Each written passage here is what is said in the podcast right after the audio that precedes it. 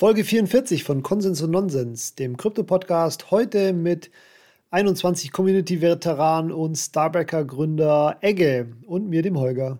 Die Informationen in diesem Podcast sind nicht als Anlageberatung zu verstehen und spiegeln unsere persönliche Meinung wider.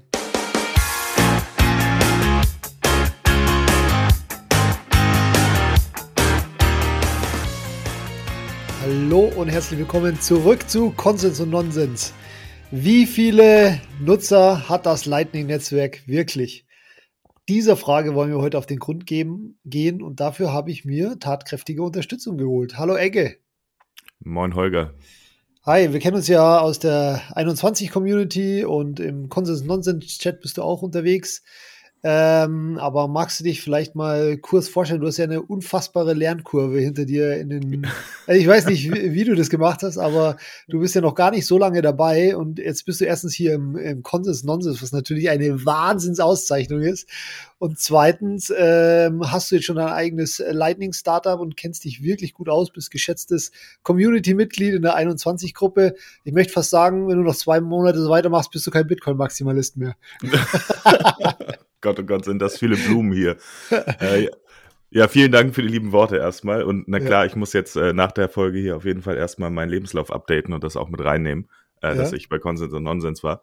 Ja, ähm, nee, also ähm, genau, das ist, das ist eine Sache, die, die wird mir wahrscheinlich noch eine ziemlich lange Zeit an, anhaften. Äh, ich bin jetzt dabei seit circa 15 Monaten. Das ist krass. Ähm, hab aber ja. auch, muss ich ganz ehrlich zugeben, nur noch sehr, sehr wenig Freizeit. Also wenn, wenn man quasi Research und, und ja. Äh, einfach den ganzen Kryptobereich oder Bitcoin-Bereich ähm, eben nicht als Freizeit sehen würde, dann hätte ich wahrscheinlich gar keine mehr, weil so das ist so mein einziges Hobby seit seitdem. Welcome ähm, to my world. ja, genau. Ist aber schön hier. Ja. Macht Spaß. Ja. Ähm, genau, und ähm, ja, eben vor 15 Monaten eingestiegen, nicht so ein richtig großen IT-Hintergrund gehabt. Ich komme eigentlich eher aus der Werbung, aber eben aus der Online-Werbung, das heißt mit Computern aufgewachsen. Ähm, und ja, habe mich dann eben tatsächlich, muss ich zugeben, durch Tesla äh, angefangen mit, mit Bitcoin zu beschäftigen, ähm, Anfang letzten Jahres. Krass. Ähm, und wurde halt direkt hooked. Ne? Und da ich eh irgendwie so ein persönliches Interesse an Systemen habe und Netzwerk und ja, vor allen Dingen Technik, ähm, hat mich der technische Hintergrund erstmal gehuckt. Ich bin auch fast kurz in so einen B-Cash-Bereich reingefallen, habe mich Aha. dann aber sehr, äh, mich dann Gott sei Dank fangen können. Tatsächlich war es der Roman, äh, der mich quasi gerettet hat, weil ich einfach auf YouTube über seine, ja genau, Shoutout an Roman an der Stelle, ähm, über seine Videos gestolpert bin. Ja, und dann, wie gesagt, ein Jahr lang nichts anderes gemacht. Und ähm, bin dann Teil der 21 Community geworden, bin da ja auch Co-Host im Podcast, auch wenn ich in letzter Zeit eher weniger auftrete. Ja. Was daran liegt, wie du es eben schon gesagt hast, dass ich ähm, vor ein paar Monaten ein Lightning-Startup gegründet habe. Ähm, kommen wir ja auch später wahrscheinlich nochmal drauf ja. zu sprechen. Ähm, genau, aber äh, ich bin Co-Founder von Starbacker und ähm, wir machen Content-Monetarisierung mit Bitcoin, also so ein bisschen wie Patreon oder OnlyFans ähm, aber eben komplett gebaut auf Lightning. Und das ist ja auch so ein bisschen die Genese, warum wir jetzt, also warum ich heute hier bin und äh, warum wir darüber sprechen, äh, wie viel Nutzer oder Nutzen Lightning halt eigentlich hat. Genau. Da muss ich vielleicht dazu sagen, es hat eine kleine Vorgeschichte. Ich habe am Wochenende auf Twitter einen riesen, äh, ich sag mal, Shitstorm ausgelöst, in der, in der, in der kleinen deutschen Bitcoin-Community. Äh, nein, Schmarrn. Also es war wirklich, ähm, ich habe halt einfach ähm, bisschen überspitzt formuliert, ja, Bit äh, Lightning nutzen ja eh nur noch die gleichen 137 Leute wie vor drei Jahren, so ungefähr. Und damit habe ich in irgendein Wespennest reingestoßen, weil dann irgendwie die Leute erstens diese 137 äh, sehr, sehr wörtlich genommen haben. Und zweitens, ähm, ja, also, also der, der Sonntag, der, der ging ganz schön ab bei mir in den Mentions und in den, äh, also da, da, da ging es ganz schön zur Sache.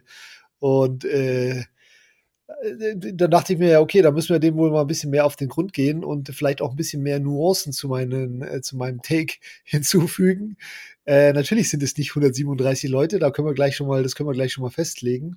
Aber sozusagen meine Grundaussage war, okay, außer der Hardcore-Community, die eigentlich hauptsächlich Lightning-Transaktionen macht, weil sie es cool findet oder weil es halt äh, äh, neue Technologie ist, ähm, außer dieser Hardcore-Community, die sozusagen Transaktionen macht, um Transaktionen zu machen, ist halt nicht so viel gewachsen und da habe ich halt sozusagen den Otto-Normalverbraucher herangezogen, der, keine Ahnung, Lightning nutzt, weil er irgendwie das für die beste Option gerade hält oder die einzige Option, die er hat, äh, um irgendeinen Service oder irgendeine, irg irgendwas, was er halt gerade machen möchte, äh, dass er das nur mit Lightning machen kann.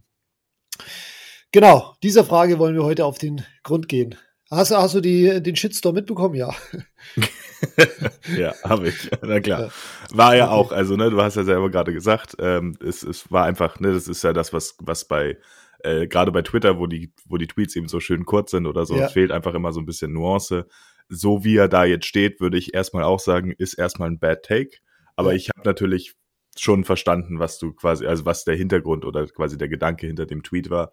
Ja. Ähm, Genau, und äh, ja, lass, lass, uns, lass uns direkt loslegen. Ja, da, da hat mich der Markus wahrscheinlich wieder getriggert. Ich habe da halt einfach nur, äh, das war ja einfach nur aus der Hüfte eine Antwort. Das war ja nicht einmal ein Tweet von mir, das war ja einfach nur ein, eine Antwort, weil er mich irgendwie, weiß ich nicht, getriggert hatte.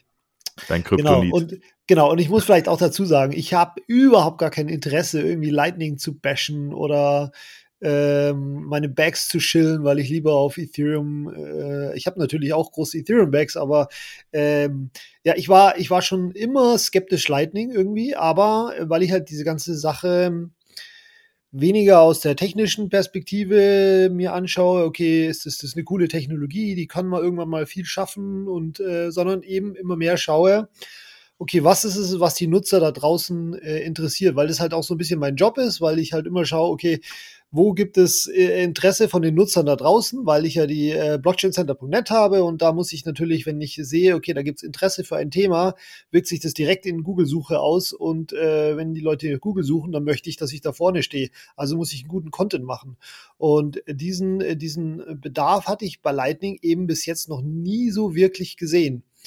Ähm, also äh, weder jetzt allgemein, was äh, die Erklärung der Technologie angeht, noch was irgendwie bestimmte Apps, die auf Lightning aufbauen, ähm, angeht, dass die Leute total sich nach diesem Produkt sich umgesucht haben und unbedingt äh, da Informationen haben wollten.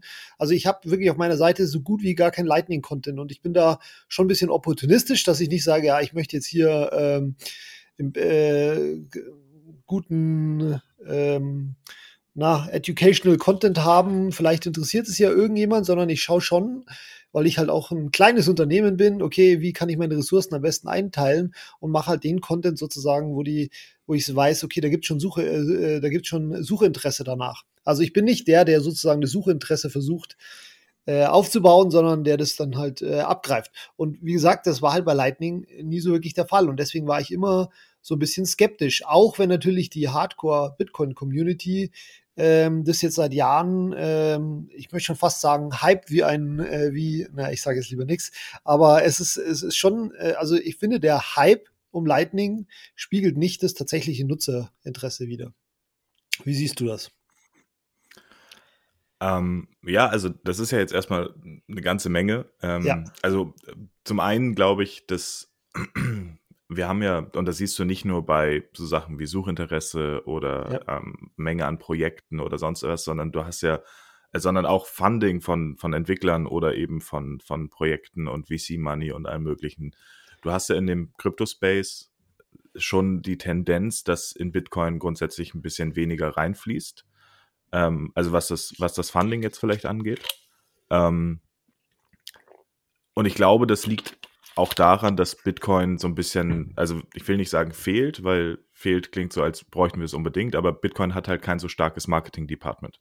Mhm. Ähm, und es liegt wahrscheinlich daran, dass hier ähm, kurzfristig, sage ich mal, für jemanden mit viel Geld nicht so viel Rendite drin ist. Also ne, in, einem, in einem Investment ja. nicht Bitcoin kaufen und ich will jetzt hier äh, Store of Value oder sonst irgendwas, sondern ich will jetzt hier irgendwie investieren in eine, in eine Firma und will möglichst schnell reich werden ähm, haben wir ja gesehen bei vielen, bei vielen Krypto-Projekten. Ähm, und das ist bei Bitcoin, ich sag mal, ein bisschen schwieriger. Wir haben halt ein paar Projekte, die in so eine Richtung gehen. Ich will jetzt hier auch nicht irgendwie ähm, irgendjemanden äh, schlecht dastehen lassen, sage ich mal. Ähm, aber ein paar Projekte, würde ich sagen, gehen im Bitcoin-Space auch in die Richtung. Aber grundsätzlich hast du diese äh, Fast-Bridge-Dinger halt mehr in diesem Token Bereich, mhm. ne? Und dann wird er irgendwie, ne, Use Case ist fraglich, viel Marketing, Buzzwords, bla bla bla, viel ja, Geld rein, Pump and Dump, ja, los geht's. Ähm, ich glaube, das ist, das ist ein Grund, dass einfach ja, ne, an die, an den, an den Autonormalverbraucher, sag ich mal, ähm, diese, diese Bitcoin-Themen nicht ganz so herangetragen werden. Aber mhm. ähm, ich muss dir durchaus zustimmen an der Stelle, weil ich auch ähm, das Gefühl habe, wir haben bei Lightning äh, schon in gewisser Weise ein, ein ähm, Adoption-Problem sozusagen, was ich mir nicht ganz erklären kann, weil es so viele Dinge lösen würde. Mhm. Aber äh, es wird tatsächlich weniger genutzt, als es eigentlich logisch wäre. Also mhm. das, das, das sehe ich halt auch. Es ist ähm, klar und der, der Hype in der, in der Bitcoin-Community ist riesig. Und ich mhm. glaube, man, ähm, warum auch, warum die Community deinen 137er Take so schlecht aufgenommen hat, ist, weil wenn du äh, in diesen Communities drin bist, dann siehst du ja, wie stark die Community selber wächst. Dein Take war ja aber eigentlich zu sagen, äh, Lightning schafft es nicht über die Grenze der Community hinaus. Die mhm. Community wächst halt total. Also ich, ich bin ja zum Beispiel aktiv ähm, in, den, in den Raspberry Blitz ähm, Supportgruppen drin. Raspberry Blitz ist ein Bitcoin Full Node und Lightning Package ähm, sozusagen, wo du, wo du relativ easy deinen eigenen Bitcoin Full Node und Lightning Node äh, eben aufsetzen kannst auf einem Raspberry Pi. Und ich sehe ja jeden Tag, dass Leute dazukommen, dass Leute einen neuen Node aufsetzen. Aber die werden dann ja Teil dieser Community. Und das ist ja quasi auch das, was du mit dem Tweet so ein bisschen meintest, dass es eben über diese Grenze nicht hinausgeht. Dass jemand, der eben nicht Teil dieser, dieser Hardcore-Community ist, ähm, unbedingt Lightning nutzt. Also Peter, ja. der eben seinen Einkauf bezahlen will. Ja, das war auch eine der Argumente. Äh, wieso, müsste es, wieso muss es zum Otto-Normalverbraucher gehen? Es reicht doch, wenn sozusagen die Hardcore-Community immer mehr georange-pillt wird und äh, dann Lightning nutzt. Aber ich bin mir nicht sicher, ob das wirklich so funktioniert. Ich meine, das Endziel sollte ja schon sein, dass irgendwie alle irgendwie Lightning nutzen, auch wenn sie es nicht einmal irgendwie teilweise nicht einmal merken, dass sie Lightning benutzen. Aber es ist ja schon so, dass bei jeder neuen Technologie hast du ja immer irgendwie diesen, diesen Zyklus, wo du halt zuerst die Early Adopter hast, irgendwie die ersten ein, zwei Prozent und dann kommt dann irgendwie die, oder erstmal die Innovators hast du ja, die erste Gruppe, die irgendwie was adopten. Und ich würde sagen, da befinden wir uns jetzt gerade bei Lightning. Dann gibt es die Early Adopter, das sind dann irgendwie nochmal die ersten zehn Prozent. Dann kommt die Early Majority, das sind dann wirklich schon viele. Da würde ich jetzt mal fast sagen, da steckt Bitcoin jetzt gerade irgendwo allgemein dann noch die Late Majority und dann die Laggards. Aber ähm, genau, und aber diesen, diesen, diesen Sprung zu schaffen bei einer neuen Technologie, dass du die auch wirklich abgreifst, das ist ja nicht bei jeder Technologie gegeben. Und oft ist es halt so, du hast immer nur diese Hardcore-Community, die ein Produkt mega toll findet, aber die schafft es halt diesen Sprung nicht, ähm, äh, diese Early Majority irgendwann mal zu überzeugen. Und ähm, ja, da, da bin ich halt noch äh, gespannt, wie das bei Lightning geht. Ja. Ich würde auch sagen, dass ich tatsächlich jedem, der sagt, ja, Lightning braucht das auch nicht und Lightning kann auch in diesem Hardcore-Kreis eben bleiben, sofort widersprechen würde, weil ähm, ich meine, der Grund, warum ich, warum ich ein Lightning-Startup gegründet habe, ist, weil ich das Potenzial sehe, Dinge zu lösen, Probleme zu lösen, die unser Legacy-Zahlungssystem einfach hat. Ja. Ähm, vor allen Dingen dieses Machtgefüge eben aufzusprengen. Und das ist ja das, was wir auch wollen. Also es ist ja tatsächlich so, dass ich auch, ich sag mal, ideologisch quasi angetrieben bin, Lightning möglichst groß zu machen. Mhm. Und äh, einfach aus Überzeugung da eben sehe, dass es einfach vielen, vielen Menschen auf der Welt helfen könnte.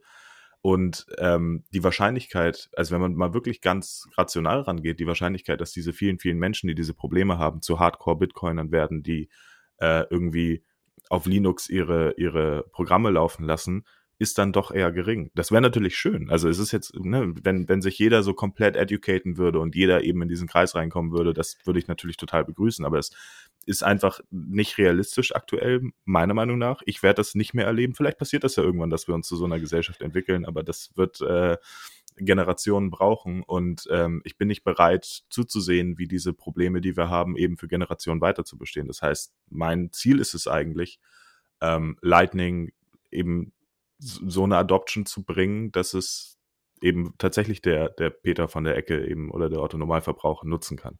Ja. Ja, ich habe dann, ähm, oder mir wurden ja dann jede Menge Zahlen um die Ohren geschmissen, beziehungsweise jede Menge nicht. Also meistens wurde mir halt sozusagen die Lightning-Kapazität ähm, um die Ohren geschlagen, wie die gewachsen ist in den letzten drei Jahren, die natürlich auch gewachsen ist. Vielleicht können wir da mal auf die Zahlen eingehen, weil was haben wir denn überhaupt für Zahlen? Ähm, an denen wir sozusagen die Adoption festmachen kann. Und das ist ja bei Lightning inhärent, inhärent schwierig, weil das halt auch quasi fast schon per, per Design ist, dass es eigentlich ähm, gar nicht so viele Informationen darüber gibt, wie es tatsächlich genutzt wird. Magst du vielleicht mal die einzige tatsächliche Metrik, die wir haben, nämlich die Kapazität der Lightning Channels, so ein bisschen erklären und was die Probleme davon sind und was man darüber überhaupt aus, ablesen kann. Ja, klar, gerne. Also wie du sagst, ähm, wir, haben, wir haben nicht so äh, feste Daten über Transaktionsvolumen, weil Lightning, ähm, da werden mir jetzt bestimmt viele widersprechen, aber Lightning in der Grundidee eher ein privates Konstrukt ja. ist, sage ich mal. Äh, also wir sehen nicht wirklich, wie sich Zahlungen bewegen, ähm, was auch irgendwie gut ist. Ja. Und ähm, was wir aber sehen können, ist die Zahl der öffentlichen Nodes, also der öffentlichen Knotenpunkte, die wir eben im Zahlungsnetzwerk haben ähm, und die ähm, Gesamtmenge der Bitcoin, die in öffentlichen Zahlungskanälen eben gelockt sind. Und ähm, kurz vielleicht so ein, so ein äh, Rundumschlag für Lightning. Lightning funktioniert so, dass ich eben sage, ich ähm, schiebe nicht Zahlungen aktiv von Konto zu Konto, sondern ähm, in, es gibt ein Netzwerk aus eben den Zahlungsknotenpunkten, den, den Nodes, und diese Nodes haben Zahlungskanäle zueinander. Und um so einen Zahlungskanal zu eröffnen, muss ich ähm, Bitcoin im Main Layer eben locken. Ähm, und dann habe ich quasi ich sage das, ich, ich bezeichne das immer als Sparbüchse, die sich zwischen zwei Personen befindet. Wir tun, tun beide einen Bitcoin zum Beispiel rein und dann kann ich eben Holger sagen, okay, hey, ich schicke dir jetzt einen halben Bitcoin, aber ich schicke dir nicht wirklich einen halben Bitcoin, sondern wir unterzeichnen einfach einen Vertrag, der jetzt sagt, okay, in dieser, ba Spar, Spar äh, in dieser Sparbüchse sind immer noch zwei Bitcoin drin, Holger gehören jetzt aber eben 1,5 Bitcoin und mir noch, noch 0,5 Bitcoin. Und das ist eben ganzes, äh, das Ganze eben kryptografisch abgesichert.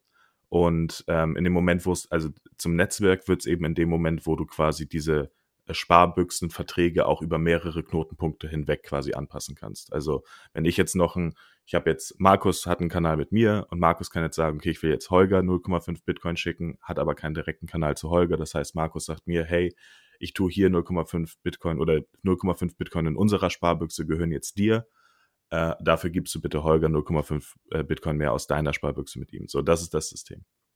Und äh, wir können halt quasi die Summe äh, dieser Sparbüchsen im Netzwerk, äh, die, die gesamte Kapazität dieser Sparbüchsen können wir quasi sehen. Ähm, allerdings auch nur von den Kanälen, die tatsächlich öffentlich im Netzwerk eben äh, angekündigt werden. Ich kann nämlich entscheiden, wenn ich einen Kanal aufmache, ob ich damit jetzt, ob ich dem Netzwerk mitteilen möchte, dass dieser Kanal existiert, damit er eben zum Beispiel für so eine Route genutzt werden kann, wie die von Markus zu Holger gerade, oder eben nicht. Ja, also nur zum, weil das halt auch immer wieder ein Argument ist, ja, du siehst ja auch nur die öffentlichen. Ähm, also laut BitMEX Research sind ungefähr 30 Prozent aller Channels äh, Private Channels. Also es ist nicht so, dass sozusagen ein Vielfaches ähm, des öffentlichen, einsehbaren, gelockten Volumens sozusagen im Lightning steckt. Also es ist, ist schon irgendwie in, in, in der Range da drin. Wobei, da, da muss man auch sagen, ähm, wobei man da auch ein bisschen, bisschen vorsichtig sein muss, weil ähm, die Verteilung, ähm, also die, die, die Größe dieser Kanäle nicht ähm, vergleichbar ist zwischen, also vermutlich, ne, das ist ja immer eine Mutmaßung, aber es ist eben so, dass private Channel oftmals eben von, von, ähm, von Corporate genutzt werden. Also äh, von irgendwelchen, ähm, keine Ahnung, Exchanges zum Beispiel, die Lighting anbieten, die eben untereinander ähm, Zahlungskanäle nutzen, um ihre Nodes, um ihre Liquidität eben zu, zu auszugleichen. Ähm, oder eben auch, also wir zum Beispiel versuchen eben unsere Front-Facing-Node bei Starbacker ähm, ein bisschen geringer in der Liquidität zu lassen, damit, wenn wir mal irgendwo einen Security Breach haben sollten, dass eben das Risiko oder der Verlust begrenzt ist. Ähm, das heißt, es, es ist anzunehmen, und wie gesagt, es ist eine Mutmaßung, weil es eben sehr schwierig ist, das zu analysieren, aber es ist anzunehmen, dass quasi die äh, Durchschnittskapazität von den privaten Channeln im Network durchaus höher ist als die Durchschnittskapazität von allen öffentlichen Channeln. Ah, also okay. Also das ist eine wahrscheinlich okay. eine ungleiche Verteilung. Aber okay, ja. Aber was können wir jetzt aus den Zahlen raussehen? Also es sind jetzt in öffentlichen Channels eben 3700, 700, äh, 3700 Bitcoin und die Zahl ist in den letzten drei Jahren äh, gestiegen von, sag ich mal, von knapp 1000 Bitcoin. So, wir haben ja schon gesagt, okay, das kann nichts aussagen über das Transaktionsvolumen, weil die Dinger können ja äh, beliebig hin und her gesteckt, aber kann man aus diesem Wachstum äh, überhaupt was rauslesen? Also wahrscheinlich schon, aber ja, woher kommt dieses Wachstum? Was würdest du sagen? Kommt es, weil ich habe es gesehen, ich habe gestern ein paar, äh, also die öffentlichen Notes ein bisschen aus, ausgewertet und ich habe gesehen halt, dass 3100 dieser 3700 Bitcoin kommen von den Top 50 ähm, öffentlichen Node, also Bitfinex, Allen Big, Allen Big und äh, Kraken und so weiter. Was, äh, was, was sagen uns diese 3700? Weil, äh, so wie ich das verstehe, äh, werden die ja auch teilweise, also es werden die ja doppelt gezählt, weil wenn äh, Kraken einen Channel zu Bitfinex hat, dann haben die ja beide von mir aus 500 Bitcoin Kapazität und würde ja als 1000 Kapazität gezählt werden in dieser Statistik. Das, das, ähm, hat, das, genau, da hatten wir ja gestern schon mal kurz ja, genau. drüber gesprochen. Ähm, war, mir, das, war mir übrigens auch nicht bewusst, also auch hier. Mir, ich bin mir auch tatsächlich, das, also leider findest du ja, äh, also auf den Seiten, ähm, die diese Statistiken eben ähm, ausgeben, findest du ja teilweise sehr wenig zu der, zu der Methodik. Also es ist, äh, es kann natürlich auch sein, dass die, ähm, wenn zum Beispiel, wenn man auf 1ML schaut, ähm, dass die das rausrechnen. Das weiß ich nicht. Ich habe äh, auf jeden Fall eine Anfrage gestellt ähm, an, an jemand anderen, der eben auch Lightning Stats veröffentlicht, Amboss.space. Und ähm, äh, weil die kenne ich eh. Und wenn ich da eine Antwort kriege, dann machen wir vielleicht einen Nachtrag oder so oder ja, du tweetest ja. drüber. Ähm, genau, aber das, das wäre halt schon mal ein Problem, warum die Statistik irgendwie ein bisschen zu hinterfragen ist, ne? wenn, die, wenn die Kapazität zweimal gezählt wird. Unter der Annahme, und das ist, ist ja immer wichtig, wenn man, wenn man äh, Statistiken analysiert, dass man eben eine Grundannahme hat. Die Grundannahme, die ich jetzt mal aufstellen würde, damit man besser darüber sprechen kann, ist, wenn ich Kapital habe, dann möchte ich das nicht einfach ähm, un, unaktiv, also einfach passiv ja. sitzen lassen. Ne? Ich will, ja. dass es irgendwas tut oder dass es zumindest einen Zweck erfüllt. Und unter dieser Annahme würde ich behaupten, ähm, dass die Kapazität wächst und vor allen Dingen in den großen, ne, in den Company Nodes sozusagen, ähm, ist ein Zeichen dafür, dass diese Liquidität irgendwo auch gebraucht wird. Und das ist mhm. erstmal, wenn man, wenn man über die Adoption spricht, eine ne gute Statistik, würde ich sagen. Ja, das ist ein gutes ähm, Argument, ja. So, ähm, aber natürlich ist es eben ähm, so, wie du ja auch gesagt hast, die, die Kapazität ist eben bei den großen Nodes. Äh, gerade Ellen Big zum Beispiel. Ellen Big ähm, verkauft zum Beispiel Inbound Capacity. Also ich kann quasi Alan Big dafür bezahlen, dass sie mit mir, mit meinem Noten Zahlungskanal aufmachen. Das würde ich eventuell machen, wenn ich ähm, ein Knotenpunkt im Netzwerk sein möchte, der halt möglichst viele Zahlungen routet, weil für das Routing werde ich halt bezahlt. Also ich kriege eine geringe Gebühr. Ähm, Lightning hat ja keine, keine Mining-Gebühr, wie Mainlayer das haben, sondern eben, ähm, wenn ich eine, eine Zahlung über mehrere Knotenpunkte hinweg schicke, dann kriegen diese Knotenpunkte einen ganz kleinen Teil dieser Zahlung eben ab. Und das ist die Routing-Fee. Das heißt, es ist durchaus ähm, also die, die Validität des Business Models kann man hinterfragen, weil der Return ist sehr, sehr, sehr gering. Aber es gibt durchaus Nodes, die einfach sagen, okay, ich habe jetzt hier ein bisschen Kapital liegen und ich möchte das jetzt ins Netzwerk schieben, um eben ein Routing-Hub zu werden. Ähm, das ist halt auch immer ein Argument, was von äh, der, der Anti-Lightning-Seite kommt, dass äh, die, diese ganze Liquidität im Netzwerk und auch die, die, die, die Bewegung im Netzwerk nur Routing-Hubs sind, die sich gegenseitig irgendwie Liquidität zuschieben und die jetzt das Gefühl haben, okay, ich habe jetzt hier total viel geroutet, es muss hier anscheinend richtig viel Adoption geben, dabei ist das nur ein anderer Routing-Hub, der eben irgendwie gerade seine Channel ausgleichen will oder? Genau, aber, aber das ist erstmal, ähm, ich finde, eine sehr schöne Annahme, natürlich irgendwie eine Interpretation, aber dass dieses Kapital tatsächlich auch irgendwo gebraucht wird. Also Kraken zum Beispiel hat ja ähm, als, ja gut, also es gibt, gab schon immer ein paar Exchanges oder gibt schon länger ein paar Exchanges, die Lightning Withdrawals eben erlauben, aber Kraken ist, äh, sag ich mal, die größte Mainstream-Exchange, würde ich sagen, die Lightning äh, integriert hat. Ähm, ja, Bitfinex noch, aber ja. Ich weiß gar nicht, wie die im Ranking stehen. Da hatte ja, die ich sind schon noch sogar größer oder ja, weiß ich nicht. Okay, also Bitfinex und aber Kraken auf jeden ja. Fall jetzt als letztes, ähm, ja. als, als News eben Lightning Withdrawals. Und ähm, wenn die das anbieten, dann müssen sie natürlich sicherstellen, dass sie die Liquidität überhaupt auch bedienen können. Dass wenn jemand da jetzt äh, Geld rausziehen will, dass sie das auch irgendwie zur Verfügung haben. Und ähm, genau, deswegen ähm, das erstmal als Claim. Also ich würde schon sagen, dass man durch die, äh, durch die Steigerung der Kapazität ein wenig auf Adoption schließen kann, aber es ist natürlich ähm, kein, keine richtige, also es ist nicht richtig Hard Data. Mhm. Eine andere Zahl, die es gibt, und die ist, finde ich, eigentlich einigermaßen beeindruckend. Ähm, es sind äh, inzwischen 37.150 öffentliche Lightning Nodes äh, laut 1ML. Und das liest er, lässt er schon mal darauf äh, schließen, dass die 137 natürlich nicht äh, wörtlich sind. Aber ähm, also die sind auch gewachsen, die äh, Nodes. Und wenn man bedenkt, dass eigentlich viele ja gar keinen Node haben, um Lightning zu benutzen. Also ich habe keinen, wie man ja schon mal irgendwo mal schon mal erfahren hat. Äh, nee, aber äh, es gibt ja viele, viele Wallets, wo die das die alles abnehmen und so weiter. Und äh, ich, ich sage jetzt mal, der Otto Normalverbraucher, von dem wir ja reden, der wird eigentlich kein Lightning Node wahrscheinlich äh, starten. Also äh, haben wir da schon einige 10.000 bis 100.000 oder weiß nicht. Also auf jeden Fall eine Zahl, die deutlich größer ist als 37.000 ähm, Lightning-Nutzer.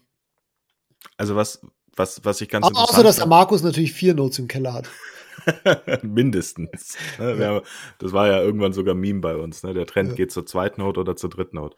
Ja. Ähm, was ich ganz interessant fand, ähm, du sagtest gerade, dass der, dass der ähm, normale Nutzer vermutlich eben keinen Node haben wird.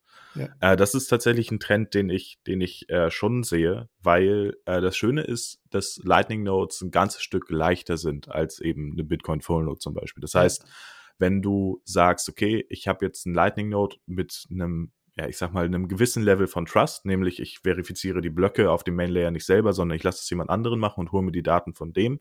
Also wie zum Beispiel ein Lightweight, ähm, ein Lightweight Wallet, das er auch macht, ähm, ist es möglich, durchaus ein Lightning Node einfach auf dem Handy laufen zu lassen. Und es gibt auch heute bereits Apps, die das halt machen. Also Breeze wäre zum Beispiel ein super Beispiel dafür. Die haben äh, zum Beispiel ein super Beispiel. Also Breeze, Breeze wäre ein gutes Beispiel.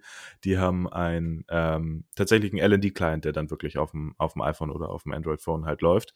Äh, das ist so die, die typischste oder die weit verbreiteste Lightning-Implementation, die wir haben.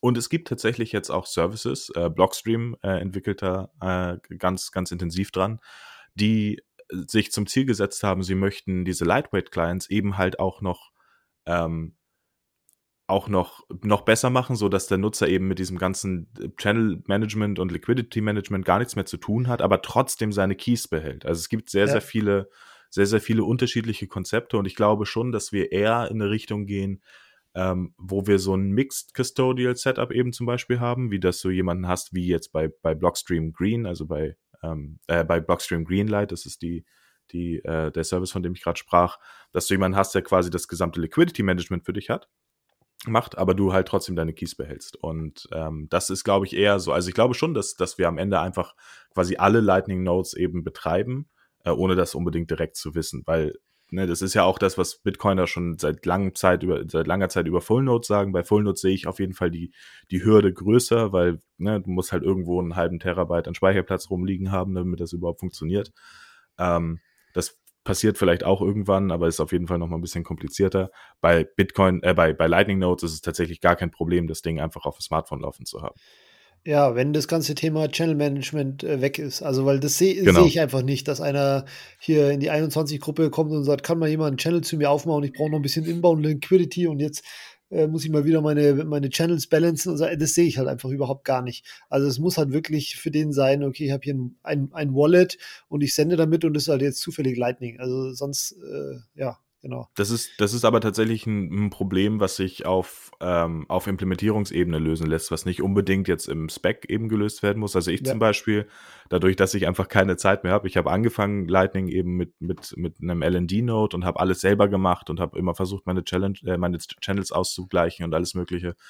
Um, ähm, und dazu habe ich mittlerweile einfach gar keine Zeit mehr. Und ich nutze jetzt, ähm, ich nutze jetzt den, den äh, Client von, von Blockstream, ähm, C-Lightning oder Lightning Core heißt er mittlerweile, glaube ich, oder Core Lightning.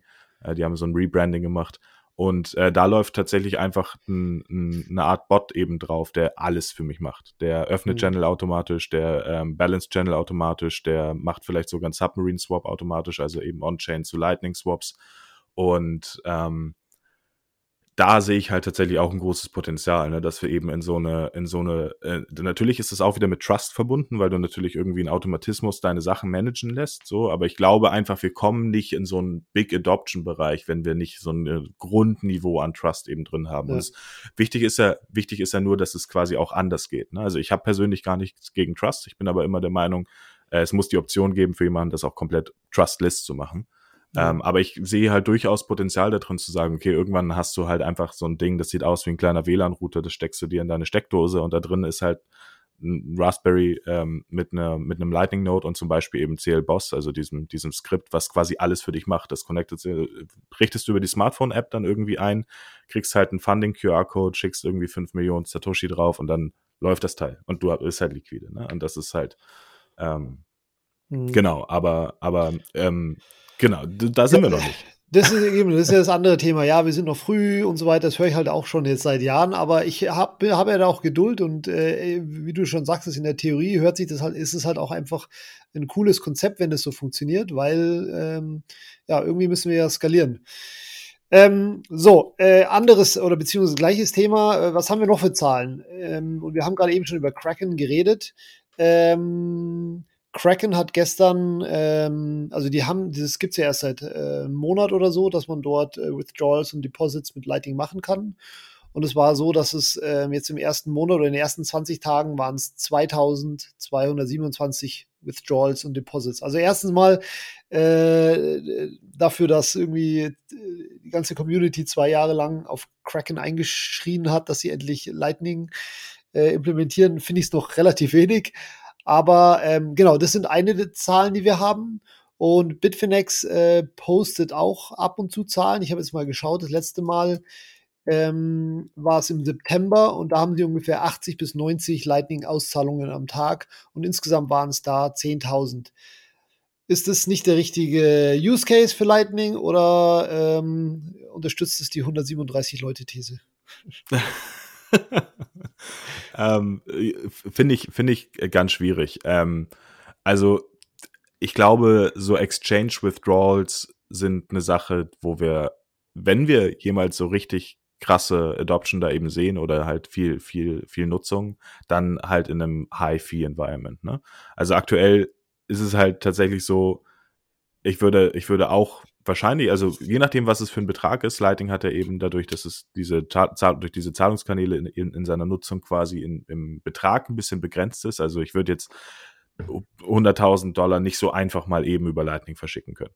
Ähm, ich glaube, dass es deswegen gerade für den Exchange-Use-Case, also gut, ich hebe jetzt nicht regelmäßig äh, 100.000 Dollar von der Exchange eben ab, aber ähm, ich glaube, dass solange wir regelmäßig halt für ein Set pro V-Byte irgendwo abheben können oder ähm, ja, dass, dass, ähm, dass das nicht unbedingt ein riesen Use Case ist oder vor allen Dingen auch hinsenden können. Ne? Also beim Abheben ist ja eh meistens eine Pauschalgebühr bei den meisten Börsen, ähm, aber gerade beim Hinsenden ja nicht unbedingt. Und ähm, bei, bei Kraken haben wir jetzt ja schon eine extreme Steigerung, glaube ich, gesehen in den, in den Withdrawals. Ähm, also auf jeden Fall eine Steigerung. Und die haben ja jetzt auf jeden Fall vor einer Woche oder vor eineinhalb Wochen die Fees halt rausgenommen. Ja, genau. Das ähm, sollte ja eigentlich ein Riesenargument äh, für Lightning sein. Genau, wenn du nicht halt eh nur 8 Cent für eine Transaktion zahlen würdest. Also ich ja, glaube. Withdrawal, ich muss mal kurz schauen, aber Withdrawal kostet, glaube ich, 0,005. Also es ist schon ganz schön teuer oder 0, ich weiß jetzt gerade nicht mehr auswendig, ich habe mm. die Zahlen da. Ja, stimmt. Kraken nutzt auch Pauschalgebühren, hast du auf jeden äh, Fall Genau, recht. die haben auch Pauschalgebühren. Also ähm, das müsste eigentlich schon ein Argument sein. Ja, ähm, ist, eine, ist eine super gute Frage. Also ähm, wundert, wundert mich tatsächlich auch ein bisschen. Äh, eine Erklärung dafür wäre halt einfach, dass die, die ähm, Nutzer, die auf Kraken Bitcoin kaufen, einfach kein Lightning Wallet haben. Vielleicht fehlt die Education. Mhm. Ähm, ich würde tatsächlich nicht sagen, dass es einfach ein Usability-Problem ist, ähm, sondern eher, dass einfach die, die Leute noch nicht so richtig aware sind, dass mhm. es halt existiert oder dass es, dass es halt, wie man es nutzt. Ähm, also ich meine, was man ja regelmäßig sieht, also gerade wenn man in den, in den Krypto-Communities unterwegs ist, sind Leute, die nicht ganz verstehen, ähm, was ist jetzt der Unterschied? Kann ich diesen Token jetzt abheben? Auf welcher Chain muss ich ihn abheben? Äh, kann, kann mein Wallet das? Bla bla bla. Ne? Soll ich jetzt ERC20 nehmen oder nehme ich jetzt Binance Chain und was ist der Unterschied? Ähm, und ich glaube, ein ähnliches Phänomen sieht man so ein bisschen bei Lightning, dass eben der, derjenige, der vielleicht einfach, der gar nicht in diesem Space drin ist, sondern wirklich einfach nur Bitcoin kauft, weil er irgendwie ne, von einem Bekannten davon gehört hat oder sonst irgendwas oder einfach jetzt mal gambeln will oder sonst was. Ähm, der wird einfach das sehen und denken, hä, ähm, was ist jetzt, was ist jetzt, ähm, was, was ist jetzt Lightning? Dazu der wird gar nicht abheben. Word was? Der wird, ja, gar, stimmt, nicht der wird gar nicht abheben, hast recht, ja. Hm. Äh, dazu kommt, dass, dass bei Kraken das Wording, äh, das ist mir auch aufgefallen, ich habe mich gefragt, warum sie das gemacht haben. Ähm, das Wording ist so ein bisschen, ist so ein bisschen seltsam, wobei das wahrscheinlich den Otto-Normalverbraucher auch gar nicht stören würde, aber ich glaube, sie sagen, sie unterscheiden zwischen ähm, Blockchain-based Protocol und New Channel-based Protocol oder sowas. Aha, okay. Und ähm, wenn ich, wenn, wenn ich ein bisschen unvorsichtig wäre, oder wenn nicht unvorsichtig, wenn ich ein bisschen äh, uninformiert wäre, würde mich das wahrscheinlich, also ich bin jemand, der liest solche kleinen Texte immer. Mich würde das wahrscheinlich abschrecken, aber wahrscheinlich den Otto-Normalverbraucher nicht. Also tatsächlich kann ich dir nicht wirklich sagen, warum wir nicht mehr Withdrawals bei Kraken sehen. Ähm, mich wundert das auch, weil die Zahl finde ich tatsächlich nicht, die reißt mich nicht vom Hocker. Nee. Und das ist auch ein anderes Argument von mir. Ich denke mir halt, ähm, in der Community ist Bitcoin so äh, beliebt und jedes Unternehmen, das wirklich gute äh, Lightning-Zahlen vorweisen könnte, wäre ich mir eigentlich sicher, dass sie die ständig posten würden. Äh, zumal Bitcoin ja keine Marketingabteilung hat und die ja sozusagen von den Usern und äh, kommen muss. Und ähm, ja, ich, ich habe so wenig Zahlen gefunden. Zum Beispiel, also Bit, Bitrefill haben wir auch äh, kurz besprochen, ist ja ich, ist meines Erachtens eigentlich ähm, ein perfekter Use Case für Lightning. Und äh, Bitrefill ist ja eigentlich auch äh, ziemlich groß, ehrlich gesagt. Also ich nutze die auch äh, regelmäßig und ähm, ich habe mal geschaut, die haben, glaube ich, zwei Millionen Besucher jeden Monat auf der Seite. Also die sind wirklich gut. Aber sie bieten halt nicht nur Lightning an, sondern auch Bitcoin On-Chain und sogar noch ein paar andere Coins. Genau die, die posten keine Lightning-Statistiken. Also ich, sie haben, genau, stimmt gar nicht. Sie haben einmal ähm, im März 2021 haben sie einen Tweet-Thread zum Lightning Adoption gemacht und haben einen Chart gepostet, wo sie halt sozusagen eine Lightning-Wachstum gezeigt haben, haben aber da die Y-Achse abgeschnitten, weil wahrscheinlich irgendwie das Volumen dann irgendwie wieder was zu viel verraten hätte und seitdem auch wieder nix. Ähm, das ist halt natürlich kein Beweis, dass Lightning nicht genutzt wird, aber ja, für mich schon irgendwie auch ein deutliches Indiz. Mhm. Was, was, also, was, ich, ich, ich also glaube. Bitrefill ist doch perfekt für Lightning, oder? Ja, würde, würde ich auch sagen. Also, ähm, gerade. Also muss man so vielleicht sagen, Bitrefill kann man einfach äh, Gutscheine kaufen von, von äh, allen möglichen Shops, Amazon-Shops und ähm, musst keine Adresse hintergeben, hinterlegen. Du kannst einfach eine, ja, eine Lightning-Zahlung machen und kriegst halt einen Gutscheincode. Also ja. E-Mail-Adresse musst du, glaube ich. Nee, musst du noch nicht, aber weiß ich gar nicht mehr. Doch, kann sein, dass du es musst. Also ich habe, ich glaube, ich habe mich immer angemeldet. Ich weiß gar nicht, ja. ob es ohne, ohne geht. Ähm, genau, und die haben tatsächlich, also sie sind ja auch von, von der, vom, vom Produkt her schon in die Richtung halt ausgerichtet. Ne? Also sie, ja. zum Beispiel kriegst du, wenn du einen Account erstellst, kriegst du sofort eine Lightning Address. Also, ne, dass ja. du halt quasi ähm, einfacher Bitcoin, äh, einfacher Lightning-Zahlung ähm, erhalten kannst. Ähm, also ja, äh, ich würde auch, das würde ich unterschreiben, äh, 100% der perfekte Use Case. Und ähm, also ne, meine, mein, mein Standpunkt ist ja ganz klar. Ich bin halt fest davon überzeugt, Lightning hat längst nicht die Adoption, die es haben müsste bei der Utility, die es eben bietet. Und die Frage, die ich halt viel interessanter finde, ist, warum ist das eigentlich so? Ich habe so, eine Theorie, aber sag du erst mal. nee, jetzt bin ich gespannt. Hau raus. Was ist deine Theorie? Nee, meine Theorie ist einfach, dass die Leute nicht gern Bitcoin ausgeben. Also die, die, Leute machen nicht gerne, also sie geben nicht gerne Bitcoin aus. Sie wollen lieber irgendwie ihre Euros aus und ihre Bitcoin behalten. Und mhm. äh, es ist meines Erachtens total nachvollziehbar. Und ich sehe es auch an meinem Verhalten. Ich, also ich weiß nicht, vor äh, 2014 bin ich durch halb München durchgefahren, damit ich äh, Bitcoin-Transaktionen machen kann in irgendwelchen Restaurants, die es angeboten haben. Habe ich natürlich im Nachhinein bereut. Und äh, aber es war halt zu, in dem Moment war es cool für mich, weil ich halt da auch äh, alles cool fand und neu fand und so weiter. Aber äh, im Nachhinein äh, war das halt auch erstens eine doofe Entscheidung, aber es war halt auch nur aus der Euphorie heraus, ja, wie cool ist das denn? Aber nicht, weil ich das irgendwie unbedingt machen wollte oder weil, weil es irgendwie Sinn gemacht hätte. Und äh, ich glaube, so denkt jeder Otto-Normal-Benutzer, der hat, der, der macht Bitcoin-Transaktionen, um Bitcoin zu kaufen und irgendwie auf seine, vielleicht noch auf seine Wallets zu ziehen. Und danach hat er erstmal gar keinen Anreiz mehr, irgendwelche Bitcoin-Transaktionen zu machen. Jedenfalls jetzt nicht jetzt mal in unserem Europa. Wir können jetzt nachher über Remittance und so weiter reden, aber jetzt so zum Bezahlen bin ich einfach grundsätzlich skeptisch, was Bitcoin angeht. Und es hat noch nicht einmal was mit Lightning zu tun. Und ähm, aber ja, also das ist meine Theorie. Also genau, also ich ähm, Remittances sehe ich natürlich auch, ähm, finde ich aber da, also das, das ist für mich halt so ein klares Thema und das hat ja auch, also El Salvador hat es ja auch so ein bisschen gezeigt, dass es halt auch tatsächlich funktioniert. Ähm, und ähm, das, das finde ich nicht so ein, nicht so einen spannenden, äh, so einen spannenden Diskurspunkt wie dieses Merchant-Ding. Ne? Also ja. ähm, das ist ein sehr, sehr guter Punkt, den du gerade gebracht hast. Das ist was, was ich in den Communities auch immer wieder sehe, was ich halt immer gar nicht verstehe. Es wird halt total diese Hodel-Mentalität gepusht, die ich ja grundsätzlich auch verstehe, aber beim Hodeln geht es nicht darum zu sagen, du gibst nie Bitcoin aus, sondern es geht darum, wenn der Kurs gerade mal rot ist und auch wenn er für eine längere Zeit mal rot ist, dann, dann lass dich nicht zur Angst verleiten und behalt deinen Stack lieber, weil vielleicht bereust du es halt in einem Monat, wenn wir dann wieder eine, lang, eine Zeit lang grün waren. Das ist ja eigentlich der, also das ist ja der Ursprung dieser Mentalität. Und die Leute interpretieren das mittlerweile aber so ein bisschen als jeder, der Bitcoin wieder hergibt, um irgendwas zu kaufen, ist ein Idiot. So und ich gehe halt immer andersrum ran und sage halt, ja, je mehr ich mit Bitcoin bezahlen kann, desto weniger Fiat muss ich überhaupt behalten. Ich habe zum Beispiel keinen Fiat-Notgroschen.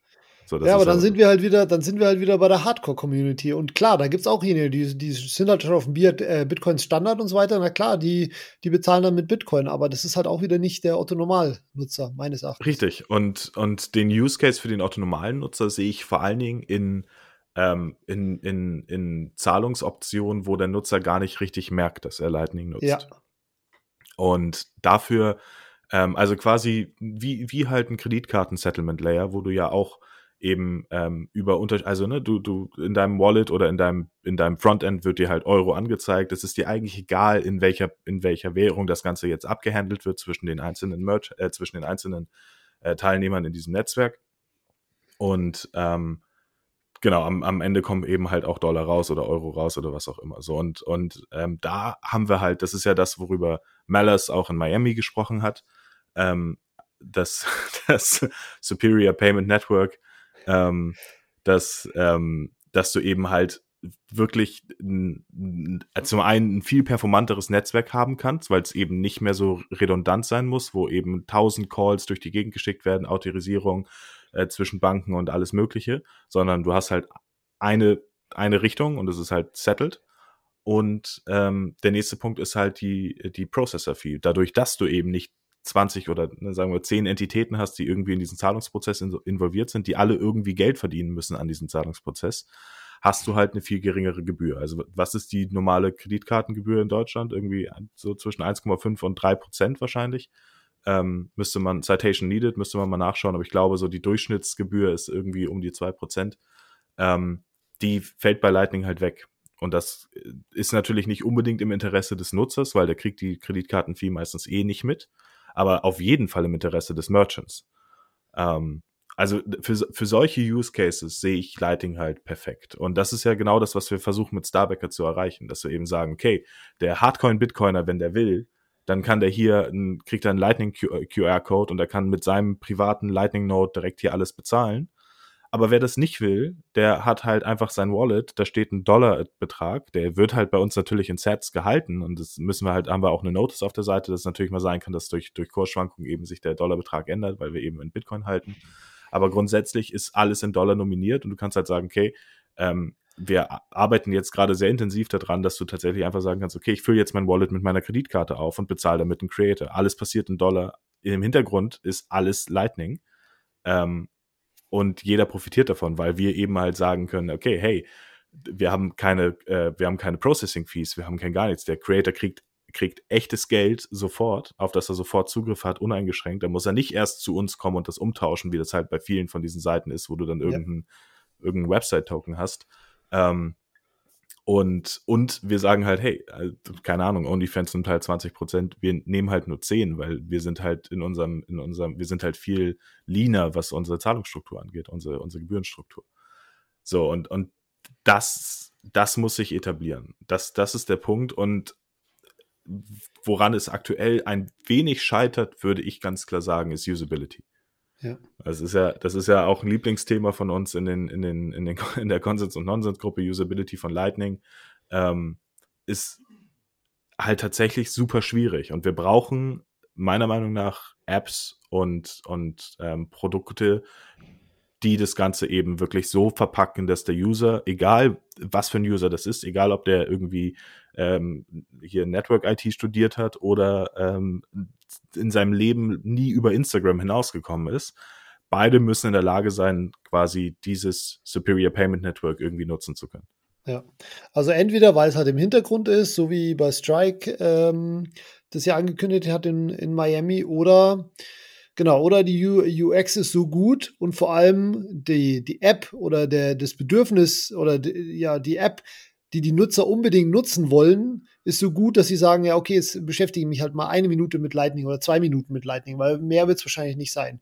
Und da sind wir jetzt eigentlich schon bei Starbacker, weil das war ja auch einer meiner Argumente. Es braucht meines Erachtens trotzdem noch Killer-Apps, wo die Leute eben wirklich sagen, okay, äh, ich möchte jetzt diese App benutzen und die benutzt halt Lightning, also ähm, muss ich mich damit kurz beschäftigen. Ähm, erklär mal ein bisschen äh, Starbacker und ähm, Genau, dann, dann können wir nach noch ein anderes spannendes Thema anreißen, weil wir ja auch äh, mal darüber nachgedacht haben, wäre das nicht cool, wenn Starbacker einen Token hätte. Aber äh, erklär mal nochmal kurz äh, Starbacker. Genau, also es ist tatsächlich äh, von der Idee her überhaupt nichts Neues. Ähm, also wir, wir, haben, wir haben jetzt nicht irgendwie äh, das Rad neu erfunden. Wir machen Content-Monetarisierung. Wenn ich ein Content-Creator bin, egal aus welchem Genre, kann ich, ähm, kann ich äh, Medien, also, also einfach Content auf der Seite hochladen und kann mir dann irgendwie aussuchen, was für ein Monetarisierungsmodell ich jetzt wünsche. Ich kann zum Beispiel sagen, äh, mein Content können nur Nutzer sehen, die mir monatlich halt eben Betrag ähm, zahlen. Ich kann auch sagen, die Nutzer müssen mir keinen monatlichen Betrag zahlen. Äh, ich poste ja alles for free und äh, gebe den Nutzern aber die Möglichkeit, eben mir Spenden zu senden. So ein bisschen der Value for Value Approach. Ähm, oder man sagt eben, okay, ähm, ich, ich will gewissen Content einfach hinter Paygates versehen und möchte quasi, dass die Nutzer einzelnen, einzelnen Content kaufen können. Äh, also genau das, was man eigentlich eben von den Seiten wie Patreon und OnlyFans und äh, theoretisch auch so Sachen wie YouTube, wobei das da ein bisschen abstrakter ist, aber auch YouTube ist ja Content-Monetarisierung mittlerweile, nur das wird halt durch Werbung finanziert und nicht unbedingt durch die Nutzer. Ähm, aber wobei die ja mittlerweile auch so Modelle haben, dass man irgendwie Spenden senden kann und in Livestreams und solche Geschichten. Genau, also darum geht's eigentlich. Also User-Generated Content äh, monetarisiert durch den, den Konsumenten. Und ja. ähm, den Unterschied, sehen, den wir halt ganz klar haben zu allen Legacy-Plattformen, ist, dass wir halt äh, 100% auf Lightning bauen äh, in, unserer, in unserer Payment-Struktur. Das heißt, ähm, es ist eben also eine Zahlung von einem, von einem Nutzer an einen Creator ähm, passiert immer, immer im Lightning Network. Und mhm. äh, du kannst halt sowohl extern eben, also ein externes Wallet nutzen, um zu bezahlen, oder du kannst eben das Wallet, was wir bereitstellen, nutzen, um zu bezahlen. Und gerade da haben wir natürlich die Möglichkeit, extrem krasse Usability zu schaffen. Ne? Also extrem krass meine ich vor allen Dingen bezogen auf die Usability, die Lightning normalerweise hat.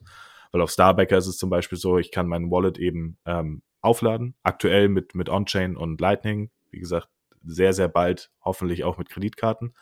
Ähm, und dann gehe ich zu einem Creator und habe halt einen Zahlungsbutton und da steht halt einfach Pay with Starbucker Wallet und ich klicke da drauf und es ist sofort abgeschlossen. Also ich muss ah. nichts mehr machen, kein QR-Code mehr scannen, kein, äh, keine Adresse eingeben, kein gar nichts, sondern es ist halt wirklich quasi wie eine Legacy-Plattform, nur ja, eben auf genau. Lightning. Ja, genau. So. Wobei, also die müssen es ja dann von ihrem Wallet wieder auszahlen und ist dann wieder Lightning. Genau, ja. Genau, so wir, wir, ähm, genau, also aktuell sind wir vor allen Dingen eben darauf fokussiert in der Usability, weil wir das Gefühl haben, den Zahlungsprozess selbst haben wir jetzt relativ slick gestaltet. Ja. Ähm, wie schaffen wir gute On- und Off-Ramps? So eine gute On-Ramp ist meiner Meinung nach eben, ne, also wir kennen das ja aus den Apps, die man so nutzt, zum Beispiel Moonpay, ne? Also ja. gut, da haben wir halt relativ hohe Gebühren für den, für den Kauf, aber grundsätzlich gibt's halt die Möglichkeit zu sagen, okay, ich baue jetzt hier irgendwie ein Kreditkarten-Widget ein und da kauft der User dann direkt halt Bitcoin, kriegt das auch gar nicht so richtig mit. Man gestaltet es dann halt so als äh, ne, Wallet aufladen, Natürlich muss man transparent sein, dass das jetzt Bitcoin ist und so, aber es, das interessiert den User jetzt ja gar nicht richtig, Eigentlich weil nicht, ja. der, der ist ja da mit dem Use Case. Ich will jetzt hier eben mein Konto aufladen und dann das eben auch direkt ausgeben am besten. Ja. Ähm, und die andere also, Seite ist natürlich die Off-Ramp. Ja, genau. Das heißt, ihr, ihr begrenzt euren, ich sag mal, Total Addressable Market nicht auf die 137 Leute, sondern eben äh, eigentlich auf jeder der Kredit, also äh, es muss eigentlich mit Kreditkarte funktionieren, nur Lightning ist halt dann alles äh, im Backend und macht halt sozusagen die Magic. Eigentlich muss es so funktionieren, ja. Genau, also, also das ist, das ist der Anspruch, den wir gerade bei allen äh, UI- und Entwicklungsentscheidungen eigentlich haben, dass wir immer sagen, mhm. die, die, die, natürlich sehen wir aktuell als Target Audience auch den Bitcoin Space ganz ja, krass. Ne? Also, wir, ja. wir, also gerade was das Marketing Beta-Tester, ja. Ja, genau so. Und äh, das ist halt, äh, und, und ganz witzig ist ja auch, du hast natürlich recht, die Leute haben immer ein bisschen Respekt davor, Bitcoin auszugeben. Aber auf der anderen Seite, gerade die Hardcore-Community, die freut sich halt total darüber, Sachen Klar. mit Lightning zu kaufen. Wenn es halt kleine Beträge sind, macht das ja auch total ja, Spaß. Also ich kann mich äh, an, de, an, an deine Eistüte äh, erinnern. Das ist halt einfach irgendwie eine geile Experience. Ne? So, also ja. das ist, macht schon Spaß. Ja. Ähm, und und äh, genau, aber grundsätzlich bei allen Designentscheidungen so denken wir immer, kann das jemand nutzen, der bis jetzt nur Instagram genutzt hat, zum Beispiel. Ja, genau. So, das muss eigentlich das, euer Anspruch sein, ja. ja. Das versuchen wir halt. Und äh, also zum Beispiel gerade was die Off-Ramp angeht, es gibt jetzt, ähm, ich weiß gar nicht, wie lange die im Markt sind, aber Pay with Moon heißen die. Mhm. Also wir sind jetzt im Lightning Space oder im Crypto Space langsam sehr verwirrend, weil wir haben jetzt Moon Pay, Pay oh. with Moon und Moon Wallet und das sind Ach, alles drei unterschiedliche Firmen, die unterschiedliche Sachen machen. Oh ähm, Pay with Moon ist ein Service, der aktuell leider nur in Amerika verfügbar ist, aber du hast, äh, du hast eine Eingabemaske, äh, wo du deine, deine Basisdaten quasi eingibst. Dann kriegst du ähm, die Möglichkeit, eben einen Betrag auszuwählen, den musst du in Bitcoin begleichen und dann hast du eine sofort eine Prepaid-Visa mhm. mit diesem Betrag. Also es ist quasi, also der gesamte Prozess, wenn du eben amerikanischer Staatsbürger bist, der gesamte Prozess dauert maximal zwei Minuten und du hast eine sofort eine funktionierende Prepaid-Visa mit dem Bitcoin, die du da draufgeladen hast. Das ist ja cool. Und das, ja, es ist richtig cool. Und Wobei ich glaube, äh, halt gerade solche Produkte ja. sehen wir halt. Nee, nee, erzähl. Achso, ja, bitte. Nee, nee, du. Gerade solche Produkte sehen wir halt als total, äh, total ähm, passend für, für die Off-Ramps. Ja. Ich wollte nur sagen, dass ich eigentlich bei den Off-Ramps sozusagen den Need gar nicht so sehe, dass man unbedingt irgendwie noch eine Legacy-Lösung anbieten muss. Ich glaube, dass bei der On-Ramp wichtiger ist, dass die Leute mit Kreditkarte bezahlen können, aber die Creator, ich meine, die können dann schon auch Bitcoin ausbezahlen, finde ich. Also, das, das ja, sind ja viel weniger, sind ja viel weniger auch. Ja. Und die haben ja dann auch den Anreiz, das, okay, ich möchte meine Kohle irgendwie rausziehen und die können sich dann auch mal fünf Minuten damit beschäftigen.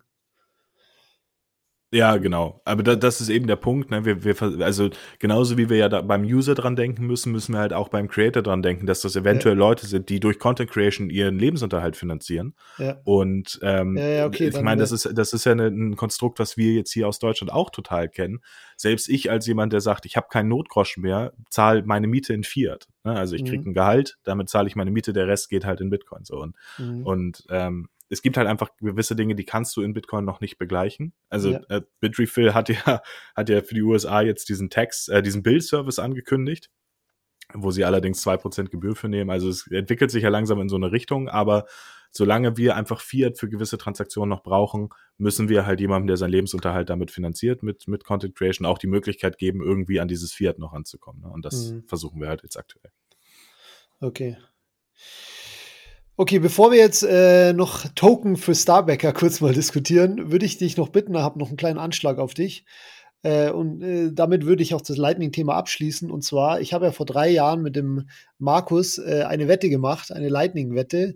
Und da würde ich dich bitten, dass du die settlest, in, indem du sagst, okay, wer, wer hat die gewonnen? Ja, genau. Äh, aber ich glaube, also ich habe, ja, ich, ich kann sie dir ja mal sagen. Wir hatten damals gewettet, okay, äh, ich hätte damals gewettet, Wahrscheinlich hat äh, sogar Jota äh, ähnlich viel Adoption wie Lightning in drei Jahren. Das war vor 2000, also 2019, genau, 2022, jetzt im Juni. So, bist du noch da? Ja, ich bin noch da. Ah, okay, das Bild ist nur aus. Ähm, das muss ich gleich rausschneiden. Genau, so, äh, Jota hatte überhaupt gar nicht geliefert, äh, kaum Nutzer. Äh, Lightning Weiß nicht, musst du sagen. Wer hat die Wette gewonnen? Wer hat mehr Adoption? Lightning oder genau, wir hatten, ich muss vielleicht kurz nochmal vorlesen. Das, das, da, wir hatten gesagt, okay, das Ergebnis äh, muss eindeutig sein.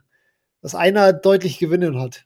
Also machen wir es anders. Ich habe die Wette eigentlich schon, ich habe die Wette eigentlich dem Markus schon zugestanden, aber ich wollte nochmal deine Einschätzung dazu hören. Ja, es ist, also du, das, ich wollte gerade sagen, du würdest mich natürlich in der absolute ja, ja. Quatschlage jetzt hier bringen, Eben, sozusagen, ja. mit dem, mit dem, mit dem Call. Ähm, aber äh, ich würde auch ganz ehrlich sagen, du, also ich, du kennst mich gut genug, um das zu wissen. Ich beschäftige mich viel zu wenig mit der Adoption von anderen Projekten. Ja, äh, während ich mich immer gerne mit der Technologie beschäftige, juckt mich eigentlich wirklich gar nicht, was so richtig darauf passiert aktuell, weil ich die Zeit einfach auch nicht habe. Ähm, also hättest du mich jetzt gefragt, äh, ob die Lightning Adoption in den letzten drei Jahren angestiegen ist, würde ich grundsätzlich sagen, ja, das kann man auch ganz klar belegen. Ähm, aber wo jetzt die größere Adoption? Ich, also gibt's bei äh, IOTA Adoption? Nicht wirklich, nee. Okay, ja, alles klar. Gut, das wäre jetzt auch, das wäre jetzt auch mein Gefühl gewesen. Also, aber ähm, also die IOTA Community sagt da bestimmt was anderes, aber wenn man off, off, objektiv ist, ähm, passiert da äh, mindestens genauso wenig. Nein, Schmarrn. So, äh, okay, Markus, also jetzt hier offiziell ähm, Wette verloren. Es gibt ein äh, Steakessen. Äh, mal schauen, wann wir das machen. Sehr schön. So. Genau, dann möchte ich jetzt mit dir noch einmal kurz, weil wir das auch die Diskussion schon sehr oft hatten im Kanal, äh, Token, ja oder nein? Es gibt ja in der Bitcoin-Community die allgemeine Ableigung gegen Token, ähm, die ich natürlich immer nicht besonders verstehe. Und ähm, gerade am Beispiel Starbacker wäre es ein, oder gemäß meiner oder auch ein paar anderen aus der Gruppe, würde es total Sinn machen, ein Token Jetzt fragen alle, ja, wieso braucht es jetzt ein Token? Das funktioniert doch schon auch ohne Token. Genau, und der Grund ist meines Erachtens einfach oh, äh, Marketing. Also ja, du, du, dir gehört jetzt im Moment äh, 100% von, oder euch gehört 100% von Starbacker da geht es ja schon bei den Bitcoiner los, äh, dass sie es irgendwie die Nase rümpfen. Wieso machen die jetzt einen Token? Natürlich, äh, wenn ihr jetzt einen Token rausgibt und euch gehören 100% davon, dann ist der gepremined und oh Gott, äh, da, da steigen ja die viele Bitcoiner schon aus. Aber natürlich ist der, dieser Token, dann äh, gehört der zu 100% erstmal nur euch. Es ist eure Plattform, ihr habt da eure Arbeit reingesteckt und so weiter. So, was ist, wenn ihr sagen wollt, ihr kriegt jetzt, was hast du gesagt, 10% von den, von den Fees bekommt ihr? Als was genau. Businessmodell? Genau, 10 Prozent. Genau. Was ist, wenn du sagst, jetzt mal äh, die ganze regulatorische Thematik mal komplett beiseite geschoben? Was ist, wenn du sagst, okay, 10 Prozent geht nicht an ähm, euch ins Unternehmen, sondern wird ausgeschüttet an die Tokenholder, die am Anfang auch zu 100 Prozent ihr seid. So, dann ist es erstmal das gleiche Konzept wie, äh, wie ein Unternehmen. Jetzt könnt ihr aber sagen, hört mal zu, äh, Starbacker, also ihr habt noch keinen Token, ihr sagt aber, okay, Starbacker hat in einem Jahr werden wir einen Token einführen und wir haben jetzt ein einjähriges Programm, wo äh, die Leute ähm, sich für einen Airdrop qualifizieren können. Wo wir sagen, okay, 30 Prozent der Starbacker äh, Token, die im Moment zu 100 Prozent uns gehören, werden ausgeschüttet an Leute, die uns im ersten Jahr besonders unterstützt haben mit dem Posten von ähm, ähm, Content, mit Leute, die tatsächlich auch was gespendet haben oder was ähm, Creator unterstützt haben und so weiter. Da muss man sich natürlich irgendeine Formel überlegen, dass das Sinn macht, dass alle irgendwie geairdroppt werden. Und danach bekommen diese 30 Prozent der ähm, Tokenhalter äh, auch in alle Ewigkeit sozusagen ein Teil der 10% Einnahmen, die ihr anhand, äh, die ihr von diesen äh, Fees bekommt. So, dann habt ihr auf einmal ein Jahr lang Leute, die sagen, wow, cool, da kann ich jetzt, ähm, ähm, das kann ich jetzt einfach mal testen und vielleicht gefällt es mir sogar und ähm, habe vielleicht die Chance, einen Teil von diesem Unternehmen ähm, teilzunehmen oder dass mir ein Teil von diesem Unternehmen gehört. Und das ist ja das, was in, in den letzten Jahren in DeFi und in ganz vielen anderen Protokollen passiert ist, dass ich nämlich ähm, ja die Early Community incentiviert habe, bestimmte Produkte zu testen und die dann natürlich auch, wenn sie gut sind, das funktioniert natürlich alles nur, wenn das Produkt gut ist ähm, ja, die, die dann sozusagen so ein Projekt kickstarten und weil du hast ja immer das Problem, okay, du brauchst jetzt erstmal Leute, die da äh, Content einstellen, aber die, die bekommst du nur, wenn Leute da auch dann irgendwie Geld bezahlen dafür. Aber die bezahlen auch wieder nur das Geld, wenn äh, wieder Content gut ist. Also du hast ja immer dieses Henne-Ei-Problem, dass du halt mit so einem Token und mit so einem Airdrop und mit so einem Liquidity-Mining-Programm eben umgeben kannst. Und meines Erachtens würde deswegen äh, ein Token für Starbacker Sinn machen. Was sagst du dazu? ja. Ähm, genau, also grundsätzlich das Gedankenkonstrukt dahinter und, und die Idee, die verstehe ich natürlich total. Ne? Ja. Ähm, wir haben ja, also es gibt ja auch, es gibt ja auch unterschiedliche Angehen, äh, Herangehensweisen. Wir haben ja, als wir zum Beispiel mal in, in einer der Gruppen darüber gesprochen hatten, äh, da ging es ja vor allen Dingen auch um die Frage jetzt VC-Funding versus Token-Funding. Ja. So, ne? also, so, und mhm. da bin ich halt ganz, habe ich eine ganz, ganz klare Meinung, weil ich halt sage, okay, ähm, ein VC kommt daher mit einem Background als VC, der mhm. hat die Tools, die Knowledge und die Skills, äh, Risikobewertung zu betreiben. Mhm. Und gerade bei Early Startups und vor allen Dingen bei, also ich meine, gut, wir hatten jetzt ein Produkt, als wir gepitcht haben, aber gerade bei so White, äh, Whiteboards-Pitches ist ja. die Risikobewertung wirklich echt, das, das ist tatsächlich ein Beruf. Ne? Also deswegen ist nicht jeder VC, das liegt nicht nur daran, dass nicht jeder das Kapital hat, sondern gute Entscheidungen, gute Investmententscheidungen bei Early Startups zu treffen, ist gar nicht so einfach. Weil du siehst ja, wie viele Startups täglich gegen die Wand fahren. Ja. So, und, und da sehe ich halt ein ganz, ganz großes Problem, weil ich halt sage, okay, wenn ich jetzt hier als Firma quasi ein, ein uh, Community-Funded Token rausbringe, direkt als Seed Round, also es gibt ja viele Unternehmen, die das irgendwie, Relay zum Beispiel hat jetzt auch gerade ein Crowdfunding gemacht. Das ist ja, die haben zwar kein Token, aber das ist ja auch eine Form des quasi des Fundings durch User. Ähm, wenn du, wenn du etabliert bist, dann ist das eine Sache, aber wenn du ganz früh am Start bist, dann hast du halt immer das als Unternehmen das Incentive, dich so gut zu verkaufen wie möglich und du verkaufst dich halt an jemanden, der vielleicht nicht unbedingt alles durchblicken kann und der dann sein Geld daran verliert, weil du halt als Unternehmer vielleicht das Ding gegen die Wand fährst. Natürlich gehe ich nicht davon aus, dass wir Starbacker gegen die Wand fahren, aber das ist so mein allgemeiner, mein allgemeiner Eindruck eben zu Token Funding. Ja, aber das ist, da bist du ja bei der Geschichte, okay, ich verkaufe einen Token, äh, ich verkaufe einen Token, aber ich habe ja das Modell vorgestellt, dass du den einfach airdroppst an Leute, genau. die diese, genau. Und danach, äh, was dieser Token dann Preis hat, das ist ja dann nach einem Jahr, gibt's ihn ja dann vielleicht erst, klar, dann äh, würde auch der Markt entscheiden, okay, wie viel ist dieser Token wert, äh, wie, aber pff, kannst du natürlich auch argumentieren, ja, die armen Investoren, aber meines Erachtens ist das halt Marktpreisfindung, dann was, was, was, was, was dann Starbacker wert wäre. Also ich sehe da nicht, ich verstehe sozusagen das Argument, äh, Token verkaufen an äh, dumme Investoren, sage ich jetzt mal, dass das ein bisschen ähm, shady ist, aber das würdest du ja in dem Fall gar nicht machen. Du würdest den einfach nur rausgeben. Und so ist es ja in den letzten, das Modell ICO gibt es ja gar nicht mehr. Die Leute äh, verschenken einfach nur noch einen Teil ihrer Token und der Rest bekommt halt einfach ähm, dadurch einen Wert, weil es halt dann noch andere Leute gibt, die den auch noch haben wollen. Ja. Mhm. Ja, die, die, Frage, die Frage dabei als aus unternehmerischer Sicht finde ich ist ganz klar die Mischung quasi. Ähm, also, ne, du hattest ja gesagt, wir lassen Regulatorik außen vor, aber ja. Äh, sind Token jetzt tatsächlich Anteile? Was machst du, wenn du mal in der Bredouille bist und du hast halt tatsächlich einen großen Kapitalbedarf? Musst du jetzt halt nochmal 30 Prozent abgeben? Oder, ne, also das, das sind, das sind halt so ein paar Sachen, die ich da ja. durchaus schwierig, sage ich mal, sehe. Ja. Grundsätzlich von der Idee der Beteiligung das finde ich halt eigentlich echt eine schöne Sache. Bei uns ist, mhm. also Starbacker hat jetzt nochmal ein ganz anderes Problem, über das man sprechen könnte, nämlich wir sind ja ein Bitcoin-only Startup ja. und das macht das mit dem Token schon mal relativ ja, ja. schwierig.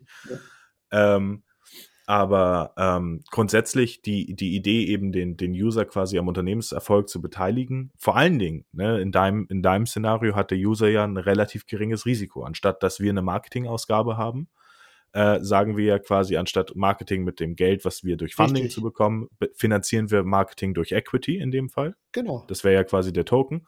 Ja. Ähm, und jetzt die Frage, ob ist, ist das jetzt tatsächlich Legal Equity oder ist es halt einfach eine Gewinnbeteiligung, ne? Aber ja. ähm, dadurch finanziert man das Marketing und, und das ist grundsätzlich eine Idee, die ich, die ich durchaus nachvollziehen kann. Und wo ich jetzt auch nicht quasi, wie wahrscheinlich viele aus der Community sagen würden, so, oh, das geht ja gar nicht, unabhängig jetzt von auf welcher Chain und wie macht man das und ist das jetzt dezentralisiert, bla bla bla. Aber der, das groß, der, der, der große Punkt ist ja, ähm, Equity in einem, in einem zentralisiert, in, in einer zentralisierten Unternehmen ist nie dezentralisiert. Das macht, ja, also da, da habe ich gar nicht den Anspruch dran. Ich würde jetzt nicht sagen, so, okay, ähm, Ethereum fällt grundsätzlich weg, weil es ist halt nicht dezentral genug, weil das macht in diesem Fall überhaupt, das ist überhaupt nicht relevant. Total egal, ja. Aber, ne, wie gesagt, so von der Ideologie eben zu sagen, wir sind halt ein Bitcoin-Only-Startup, vielleicht mit Taro, wer weiß, ne? Soon. Ähm, Nein, aber ähm, also tatsächlich würde ich da sagen äh, Konsens, weil ähm, ich, ich verstehe die Idee total. Ich würde nicht sagen, dass jeder, der es nicht macht, dumm ist, weil es ist einfach ein anderer Nö. Weg quasi, das, ja. das äh, anzugehen. Ja. Ähm, genau, aber und, und, und du brauchst halt, das ist ja auch so ein Punkt, du musst ja überlegen, ähm, ist das tatsächlich, also das, das, das, das ist dann ja Tokenomics sozusagen, ist das tatsächlich etwas, ähm, wo ich mich dann selbst noch finanzieren kann, wenn ich tatsächlich auf so viel Prozent der Ein Einnahmen tatsächlich auch absehe, weil ähm, Stimmt, du, bist, ja. du brauchst ja trotzdem ein Initial Funding. Das ist ja wahrscheinlich, wenn du nicht gerade reich bist, irgendwie ein Investor. Ähm, und der will ja auch noch irgendwie ne, sein, sein ja, und, genau. Und der nimmt wahrscheinlich keine Tokens. Also, ja, doch. Also normalerweise ist es halt so, dann ist, äh, behält er irgendwie 50 Prozent des Teams, 20 Prozent gehen an Early Bird Investoren und 30 Prozent gehen an den Airdrop und äh, mhm. Später holt sich dann da halt der Investor sein Geld über den Token wieder. So ist er sozusagen das aktuelle erfolgreiche Modell bei ganz vielen. Nur ist es halt schon so, dass viele dieser, ähm, Teams halt irgendwie semi-anonym sind oder semi-legal das alles machen, weil das halt einfach noch von der Regulatorik her sehr, sehr schwierig ist. Deswegen, ich würde auch nicht sagen, dass Starbacker es unbedingt einen Token braucht. Ich, mir geht es ja immer nur um dieses allgemeine, ähm, dass ein Token Sinn macht. Auch, weißt du, mir ist es total egal, ob dieser Token zensurresistent ist oder auf der sichersten Chain der Welt läuft. Es, ist, es muss einfach nur ein, eine praktische Handhabung dieses ganzen, der ganzen Geschichte sein. Und ähm, ja, da haben sich halt Token als äh, vorteilhaft erwiesen. Ja. Genau, theoretisch, theo also so, natürlich ist das von der Umsetzung ein bisschen schwieriger, weil du halt keinen Marktplatz, so keinen globalen Marktplatz hast, aber theoretisch kannst du es ja komplett ohne Kryptographie auch. Ja, absolut. Theoretisch kannst du sagen, Klar. okay, wir haben jetzt hier einfach ein, ne, es gibt jetzt 100 Prämienmeilen sozusagen ja. und äh, die sind jeweils ein Prozent quasi, ne? Und äh, aber dann hast du natürlich diese, das, das ist ja auch so das typische Argument, dann hast du eben nicht diese Möglichkeit, dass du jetzt halt einen globalen Marktplatz hast, wo genau. dieser Token dann gehandelt wird und genau. wo eben ein genau. Investor vielleicht aussteigen kann. Genau, genau. Ähm, genau, aber, aber also ein, Regulatorik sehe ich tatsächlich, ähm, also unabhängig davon, ob das jetzt erlaubt ist oder nicht, sehe ich tatsächlich als, als gewisses Risiko, weil natürlich auch immer die Frage ist, was ist jetzt mit diesem Token tatsächlich verbunden?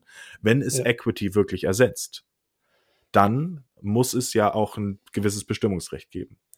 Und dann musst du Verträge schaffen, weil es ist ja zum Beispiel so, dass ich als Founder nicht einfach meine, meine Prozente jetzt abgeben darf. Das mhm. ist ja vertraglich gerecht, geregelt. Und das ist mhm. auch sehr sinnvoll, dass das so geregelt ist, weil meine Co-Founder und mein Team hätten eventuell ein Problem, wenn ich jetzt meinen Anteil an irgendeinen Idioten verkaufe. Mhm. So, und so ist es halt tatsächlich so, dass du halt nicht einfach sofort alle Anteile abstoßen kannst. Wie machst mhm. du das, wenn du eben, also natürlich gibt es da auch eben Smart Contracts und dann kannst du, kannst du im, im Token-Bereich viel machen, aber du brauchst halt tatsächlich dann auch wirklich ein wasserdichtes Konstrukt, weil du vielleicht nicht unbedingt diesen regulatorischen Rahmen hast, den aktuell eben Equity-Transaktionen haben. Ja. Ähm, und wie, wie schaffst du es zum Beispiel, dass du, wenn du wirklich Tokens hast, was ja dann, was ja ein frei handelbarer Bereich ist, wie schaffst du so Dinge durchzusetzen wie ein Vorkaufsrecht? Mhm. Bei Equity ist es so, die Firma hat eigentlich in jedem, das ist so typischerweise in jedem Equity-Vertrag drin, die Firma oder beziehungsweise die anderen Founder oder die Firma haben immer das Recht, quasi, wenn jemand Anteile abstoßen möchte, als allererstes zu sagen, ich nehme die. Bevor du die mhm. irgendwem anderen gibst, habe ich erstmal das Recht. Und wenn ich sage, nein, ich will die nicht, dann darfst du die abgeben. Mhm. Und das ist sehr, sehr wichtig, weil du als Firma eben sicherstellen musst, dass zum einen feindliche Übernahme ist da ein Ding, aber zum anderen auch einfach, ich will jetzt nicht unbedingt einen Idiot im Board haben, der vielleicht gar nicht irgendwie den, den Case gerafft hat oder sonst irgendwas. Und das ist natürlich der nächste Punkt. Also es ist ja, es ist ja mehr als nur Gewinnbeteiligung. Es ist ein komplexes Konstrukt. Ja, wobei, Und wenn du, angenommen, du hättest eine Firma mit 100% auf Token, dann ist es ja nicht so, dass die, die auf einmal 70% vom Token haben können, die können ja dann nicht einfach einmal die Firma ähm, ähm, sozusagen laufen selber oder den gehört, den gehört zwar anteilig die Firma, aber das ist ja nicht so, dass die dann alles übernehmen in der Firma. Das ist ja dann auch, weil die ja, weil eben keine Rechte damit befund, ähm, verbunden sind mit den Token. Ja, aber das ist ja, also weil du ja sagtest, Investoren, also ja. jemand, der quasi VC ist, würde auch über den Token investieren. Das ist denen ja wichtig, dass sie eine gewisse Form von Mitbestimmung Ach so, ja, okay, haben. ja, okay. So, also ja, du, stimmt, du, in dem Fall ja. Gerade, gerade wenn, also natürlich, wenn du, wenn du noch ein recht kleines Startup bist, dann geht es halt erstmal nur um Finanzierung und können wir überhaupt einen Return schaffen und so. Aber wenn du sagst, okay, ich, ich, ich, ich baue etwas mit dem, mit dem Horizont zu sagen, okay, ich will das tatsächlich groß machen und hier wird es irgendwann ein Board geben und die Leute möchten, äh, die hier investieren, möchten nicht unbedingt nur eine Gewinnbeteiligung, sondern vielleicht auch eben die Zukunft dieses Unternehmens mitformen, ja, dann ja, brauchst du diesen rechtlichen Rahmen. Dann brauchst du diesen rechtlichen Rahmen, ja. Verstehe ich, ja. ja. Genau.